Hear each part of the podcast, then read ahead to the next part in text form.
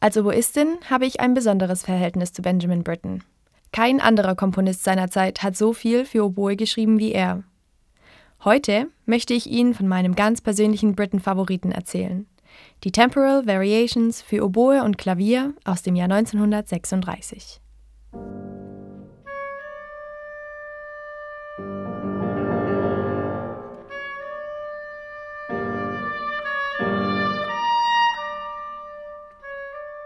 Wie der Name schon verrät, handelt es sich bei diesem Stück um Variationen.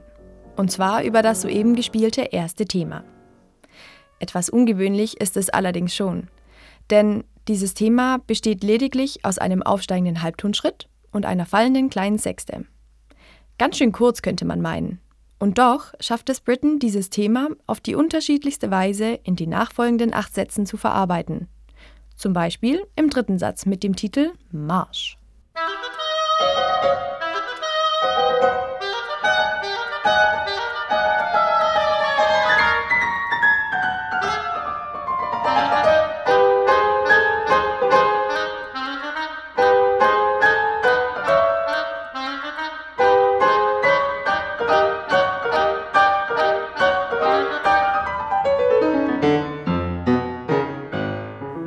Spielt hier förmlich mit den kleinen Halbtonschritten webt eine Melodie um sie herum und lenkt den Fokus durch große Tonsprünge auf die expressiven Takte.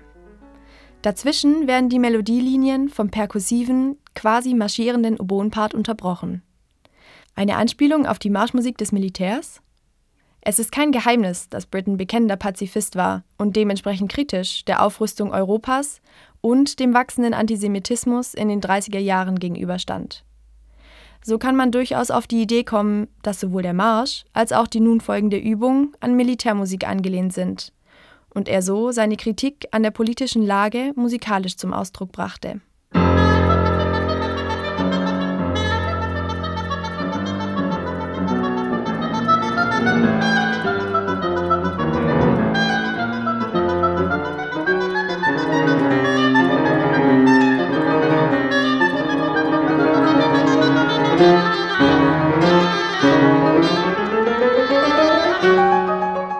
Vierte Satz, Exercises oder wie zuvor erwähnt Übung genannt, zitiert hier aus keinem geringeren Werk als aus Gustav Holsts berühmt-berüchtigtem Satz Mars, der Kriegsbringer, aus seinen Planeten. Eine weitere Anspielung also auf das Thema Krieg.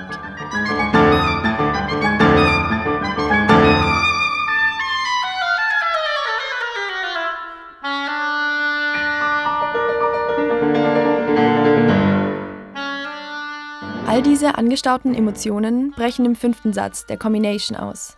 Im religiösen Kontext übersetzt bedeutet dieser Begriff in etwa Verdammung. Musikalisch wird diese Verdammung begleitet von tiefen, vollen Klavierakkorden und einer auf dem Halbtonmotiv beharrenden Oboe. Der nächste Satz könnte in keinem extremeren Kontrast zu den vorangegangenen Sätzen stehen.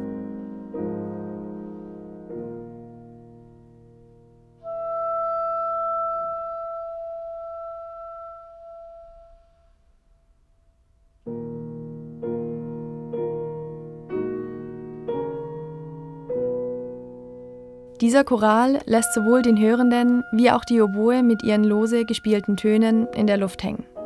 Zurück bleibt nichts weiter als ein fahles Gefühl der Verlorenheit.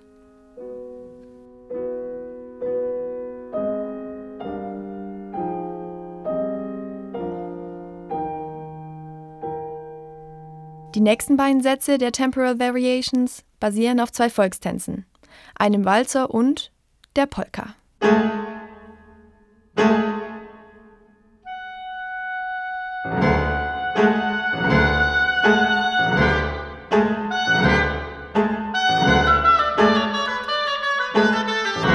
Wieso aber wählt Britain nach den ernsten Kriegssätzen ausgerechnet zwei Tänze?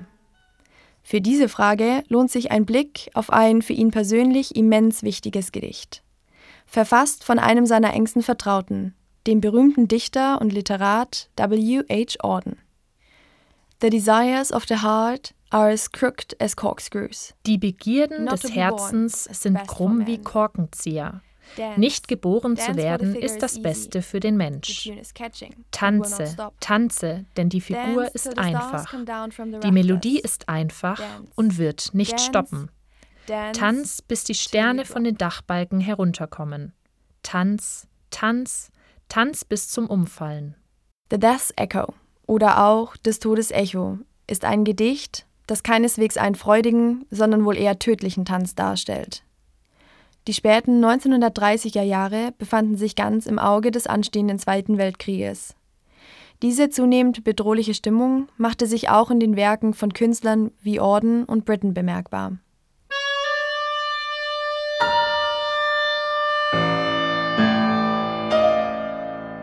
Die Temporal Variations beschreiben sowohl im Titel wie auch musikalisch die Unruhe und Unsicherheit der damaligen Zeit.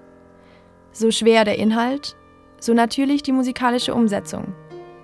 Britten schafft es wie wenig andere Komponisten, Bilder im Kopf des Interpreten und der Zuhörenden zu erschaffen.